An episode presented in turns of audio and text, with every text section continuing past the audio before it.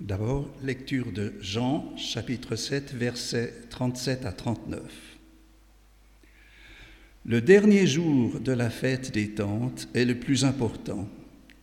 Ce jour-là, Jésus, debout, dit d'une voix forte, Si quelqu'un a soif, il peut venir à moi et boire. Celui qui croit en moi, des fleuves d'eau couleront de son cœur, et cette eau donne la vie.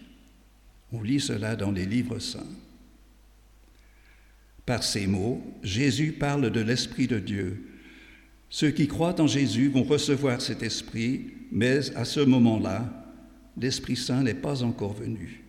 En effet, Dieu n'a pas encore montré la gloire de, Jésus.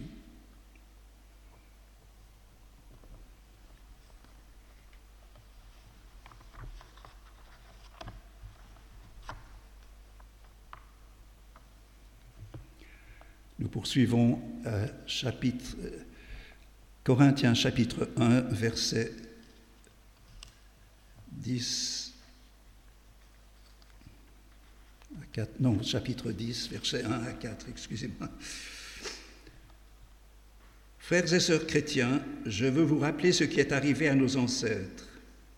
Ils ont tous été protégés par le nuage, ils ont tous traversé la mer Rouge.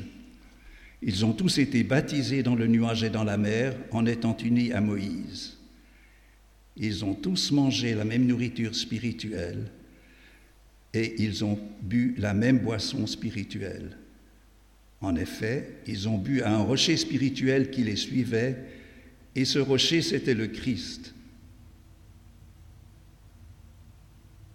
Pourtant, parmi eux, presque personne n'a plu à Dieu. C'est pourquoi ils sont morts dans le désert.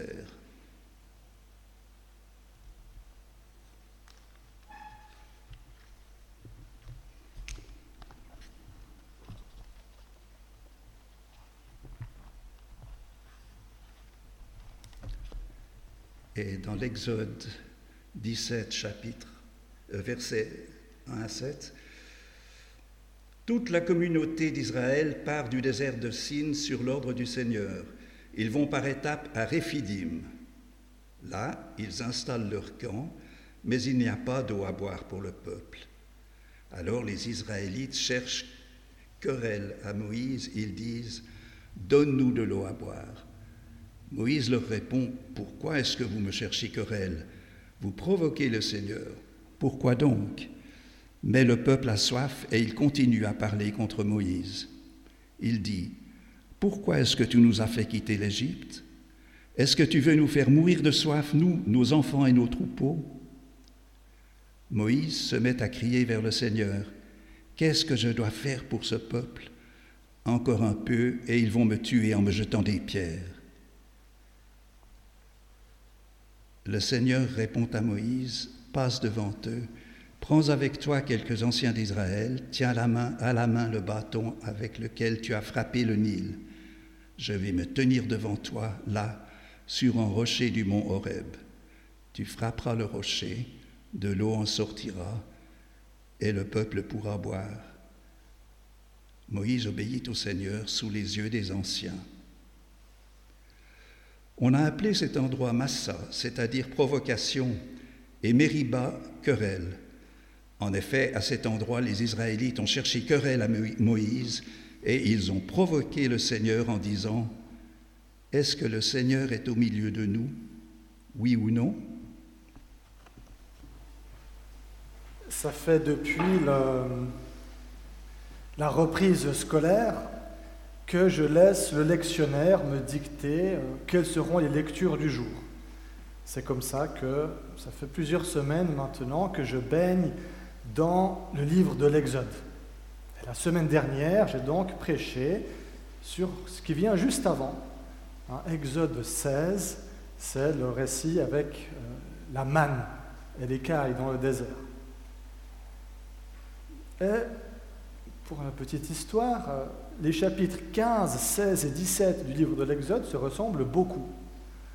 Euh, c'est à peu près trois fois la même histoire, à savoir le peuple dans le désert en Exode ressent un besoin fondamental. Il y a d'abord la soif, au chapitre 15, à Mara. Ensuite, il y a la faim dans le désert de Sin, là où ils reçoivent la manne. Et puis de nouveau la soif, ici, à Massa et Meriba. Et puis ils ont une réaction, euh, qu'on a envie de dire euh, normale, dans des situations comme ça. Ils disent à Moïse, mais enfin, tu vas nous faire mourir, on va tous mourir.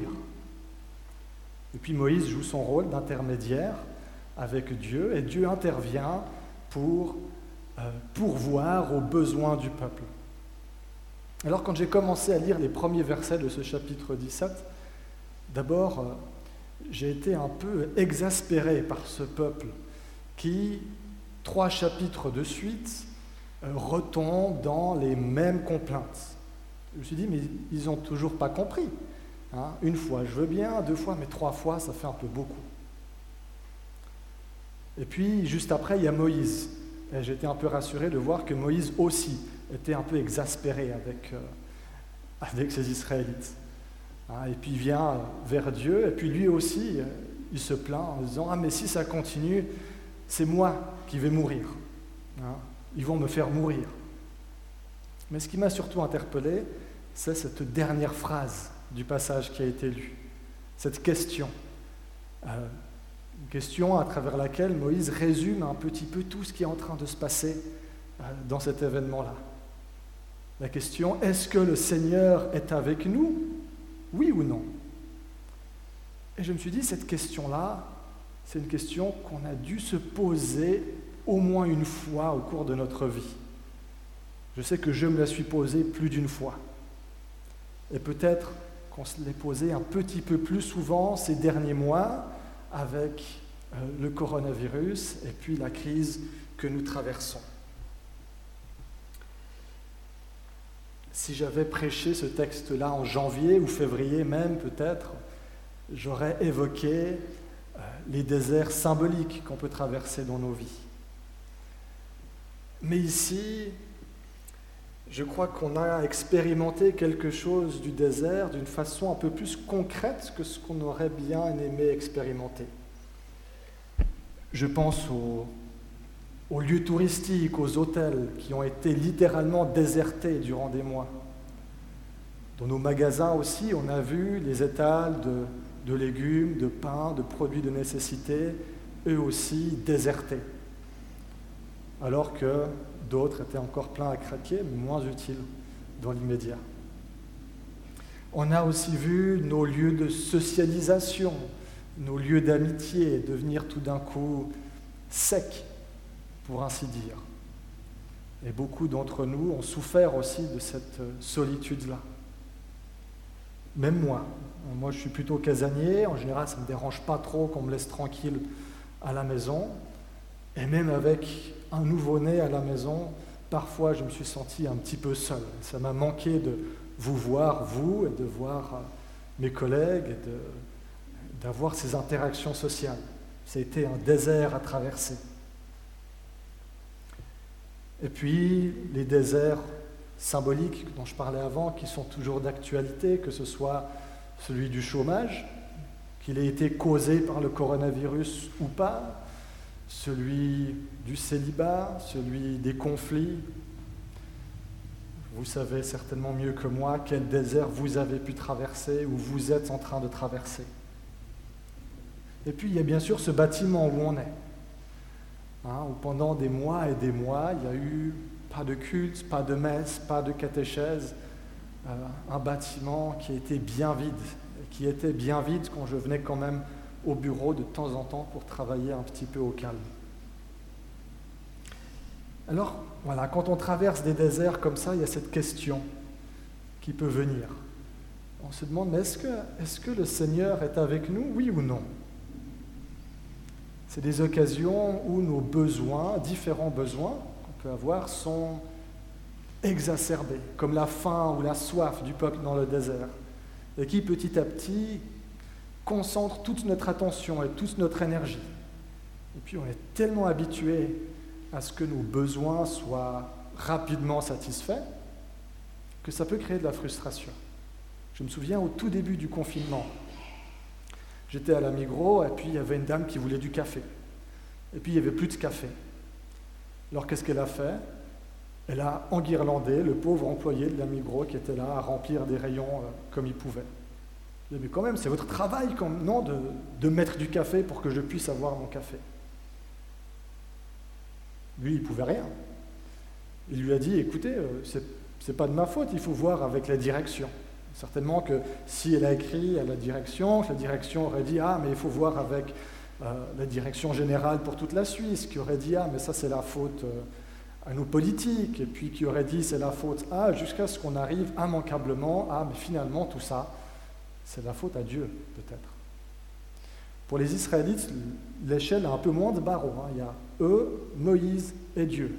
Donc on voit que ça va un peu plus vite pour que l'accusation soit portée à Dieu. Cette accusation, on va tous mourir. Cette accusation à travers laquelle ils regrettent presque, même regrettent concrètement, leur esclavage en Égypte. Ils oublient qu'ils étaient esclaves. Ils se rappellent seulement que là-bas, ils avaient à boire et à manger. En méditant ce texte, j'ai repensé à, quelque chose qu'on a vécu au, printemps avec, euh, avec, mon épouse. On avait un petit appartement, très joli, très agréable à Mérin.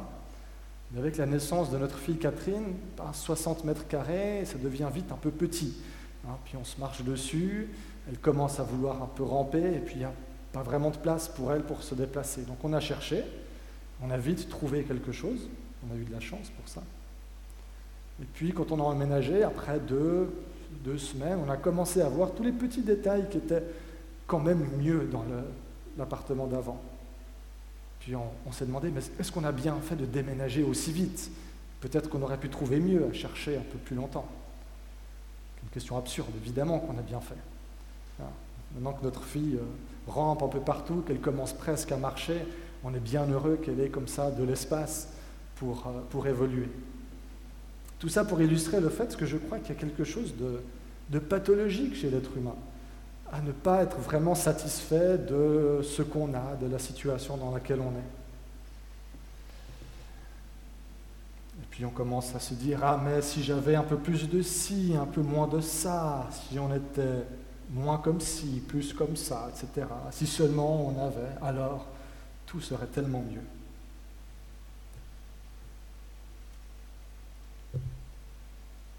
Il nous faut donc ce coupable qui, à un moment ou à un autre, plus ou moins rapidement, eh bien, on risque de se tourner vers Dieu en lui disant Mais enfin, euh, est-ce que tu es là ou pas? Hein, Qu'est-ce que tu es en train de faire? À quoi tu es en train de jouer avec ma vie, avec nos vies?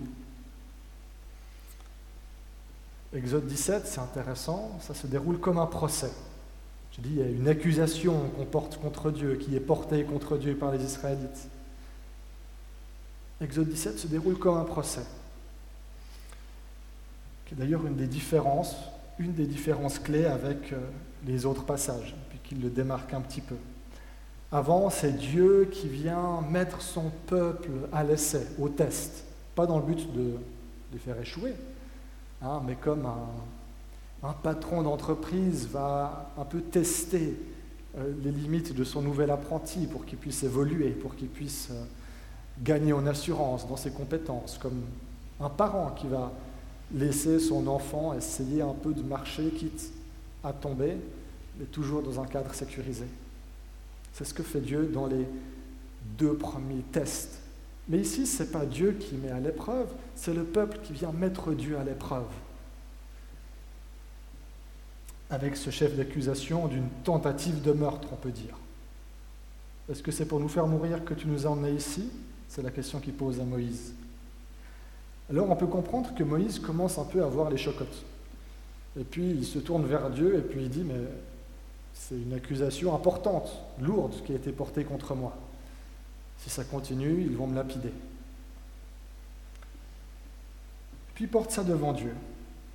Et aussi étonnamment que cela puisse paraître, aussi étonnant que ça puisse paraître, eh bien Dieu il accepte de rentrer dans ce jeu-là.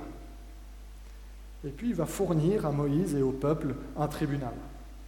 Puis on retrouve les éléments d'un tribunal de l'époque. Il dit à Moïse, va chercher les anciens, présence d'anciens lorsqu'une décision légale est prise est cruciale. Si on se rappelle l'histoire de Ruth, par exemple, Boaz va devant les anciens pour négocier et prendre acte de cette, ce transfert de terrain, de territoire de propriété. Et puis il y a le bâton. Il dit à Moïse, prends aussi ce bâton, ce bâton de jugement qui est un signe de pouvoir, et puis qui a été utilisé avant en Égypte aussi euh, pour juger le Pharaon, pour euh, mettre en œuvre le jugement et la condamnation de Dieu.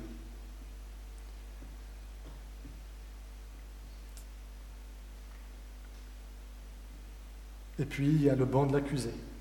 Ici, un rocher.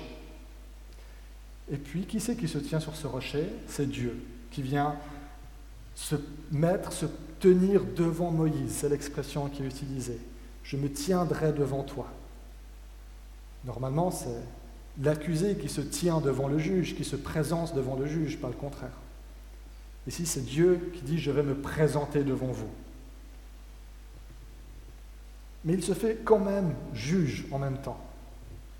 Parce que c'est lui qui va ordonner à Moïse euh, de frapper le rocher avec le bâton, le rocher sur lequel Dieu se tient.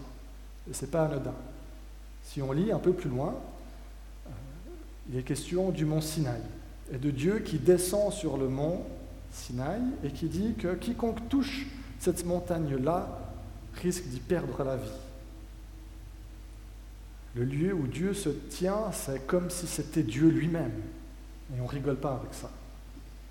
Mais ici, il dit à Moïse, frappe ce rocher où je me tiens. Dieu accepte de recevoir le coup, la condamnation à la place du peuple. Parce que c'est bien le peuple hein, qui, est coupable, c'est lui qui s'est rebellé contre Dieu. Et de ce coup, Dieu fait jaillir l'eau, il fait jaillir la vie elle-même. Tous ces éléments-là, tous ces événements-là sont une préfiguration de ce qui va se jouer à la croix bien plus tard. C'est ce que Paul, dans la première épître aux Corinthiens, évoque avec ces mots. Puis déjà, avant lui, Jésus a aussi fait ce parallèle. En Jean 6, c'est pas ce qui nous a été lu, on nous a lu un petit bout de Jean 7, mais juste avant, chapitre 6 de l'Évangile selon Jean, c'est là où Jésus va nourrir une foule de 5000 hommes en multipliant cinq pains et deux poissons. Puis les gens qui sont là, ils font le lien avec euh, ce qui se passe dans le désert. Ils disent, ah mais euh, Moïse, il a, fait, il a fait pareil un peu. Il a aussi euh, nourri le peuple qui avait faim avec de la manne et puis des cailles. Il demande à Jésus, mais est-ce que tu ne serais pas une sorte de Moïse aussi? Jésus, il leur répond, non, c'est Moïse qui était une sorte de Jésus à la place. Et il leur dit, c'est moi qui suis le pain de vie. Et puis juste après, ça c'est ce qui nous a été lu, si quelqu'un a soif, il peut venir à moi et boire. Celui qui croit en moi, des fleuves d'eau couleront de son cœur, et cette eau donne la vie. L'eau dont il parle, qui est le Saint-Esprit. Il annonce déjà là l'événement de la croix, qui est un événement où se rejoue à quelque part ce qui a eu à Massa et Meriba on a Dieu qui est jugé, condamné, qui accepte de se placer sur, non pas le rocher de l'accusé, mais sur la croix. Il accepte de recevoir ce châtiment, de porter la condamnation des hommes, d'être mis à mort, cette fois pas symboliquement, mais littéralement. Et puis de cette mort, il fait jaillir la vie. Il y a même encore un point euh, de contact entre les deux récits. Quand le soldat romain vient percer le flanc de Jésus avec sa lance, avec son bâton, il en jaillit de l'eau mélangée au sang. Alors la question, est-ce que le Seigneur est au milieu de nous, oui ou non? Ah oui, il l'est, bien sûr. Enfin, bien sûr. C'est pas si évident. Les Israélites dans le désert, ils avaient, c'est quelques chapitres avant, une colonne de fumée et de feu qui les guidait. qui était la manifestation de la présence de Dieu parmi eux. Nous, on n'a pas ça. Mais comme les Israélites, on n'a qu'une vision partielle de nos vies. On a nos sens pour comprendre, expérimenter ce qui se passe autour de nous. On peut se souvenir de ce qui s'est passé avant dans nos vies, mais que partiellement. Et puis, pour l'avenir, on peut un peu deviner ce qui va se passer dans une heure, demain, dans une année. C'est bien difficile. On en parlait tout à l'heure avec Anne-Lise à propos des prochains cultes, des fêtes qui sont prévues. On n'a jamais eu autant de difficultés à anticiper ce qui va se passer dans un mois ou deux mois. Mais Dieu, lui, il a cette vue d'ensemble de ce qui s'est passé avant, de ce qui se passe maintenant et de ce qui va se passer demain et l'année prochaine.